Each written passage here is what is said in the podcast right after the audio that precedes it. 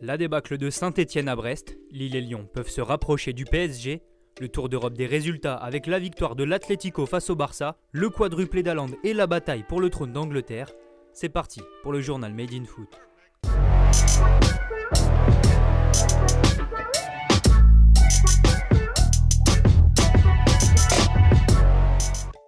La série de défaites de Saint-Étienne va-t-elle prendre fin un jour? Hier, les Verts ont une nouvelle fois sombré en s'inclinant 4-1 à Brest. Comme un symbole, c'est un ancien de la maison Franck Honora qui est venu asséner le premier coup de massue, un superbe enroulé qui permet aux Brestois de mener 1-0 dès la 7 minute de jeu. Duverne fait ensuite le break en reprenant de la tête un corner de Fèvre, et si Madi Camara réduit la marque à la demi-heure de jeu, ce but ne change rien puisque la défense stéphanoise va craquer deux fois en l'espace de 5 minutes. Cardona et Mounier sont les buteurs, 4 1 à la mi-temps, et ça sera aussi le score final, les hommes d'Olivier Dalloglio continuent de bien jouer et enchaînent un deuxième succès. Quant à Saint-Etienne, c'est une septième défaite consécutive en championnat, égalant ainsi la pire série de l'histoire du club. Les Verts pointent à une inquiétante 15e place. On n'a pas du tout été au niveau notamment par rapport à ce qu'on a pu euh, monter contre, euh, contre Lyon. C'est pas de la déception parce que parce qu'il y aurait eu euh, frustration, déception si, si vraiment on avait fait un bon match et qu'on ne ramenait pas quelque chose. Là, dans ces conditions, on a mérité, on a mérité cette, cette défaite et malheureusement, et, et il va falloir très très vite réagir, très très vite. Six matchs de Ligue 1 sont au programme aujourd'hui.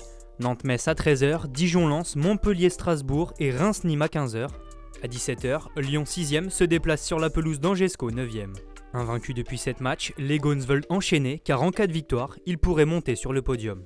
Cet après-midi, Rudy Garcia pourra compter sur le retour de blessure d'Oussem face à une équipe scoïste qui peine à gagner chez elle. Stéphane Moulin sera en plus privé de nombreux joueurs importants comme Mangani et Bouffal. En clôture de cette 11e journée de Ligue 1, Lille 3e accueille Lorient 17e. Auteur d'un excellent début de saison, les Dogs voudront se racheter après leur défaite à Brest avant la trêve. Les Merlus apparaissent alors comme une proie idéale, mais attention, le LOSC sera privé de ses cadres. Chelik et Renato Sanchez sont blessés, Fonte et Ilmaz suspendus. Prudence donc. En Espagne, l'Atlético a réalisé un gros coup en s'imposant 1-0 hier soir face au Barça.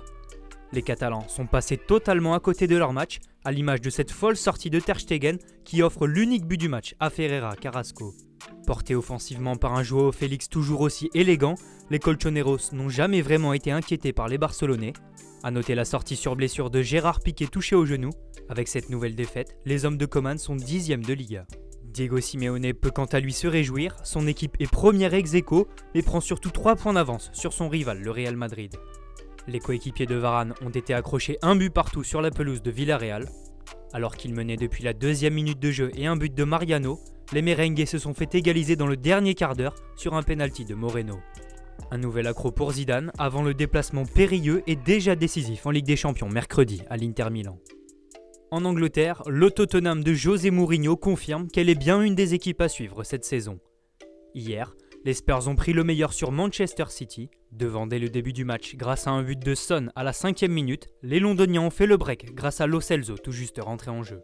Avec cette victoire, Tottenham prend la tête de la Première Ligue et enfonce un peu plus les Sky Blues, 11e au classement.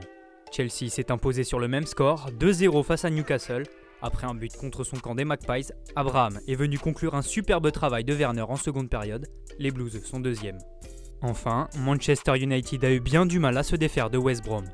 Les Red Devils s'en sont comme d'habitude remis à Bruno Fernandes. Le Portugais a inscrit son sixième but de la saison en transformant son penalty au retour des vestiaires. Lui aussi est passé du Sporting à Manchester United et lui aussi a fait gagner son équipe. Cristiano Ronaldo s'est offert un doublé hier soir face à Cagliari.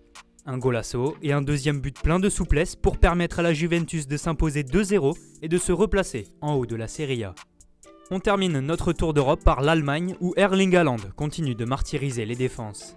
Alors que Dortmund était mené 1-0 à la pause face au Hertha Berlin, le Norvégien a tout simplement inscrit un quadruplé pour permettre au B4B de s'imposer 5 2.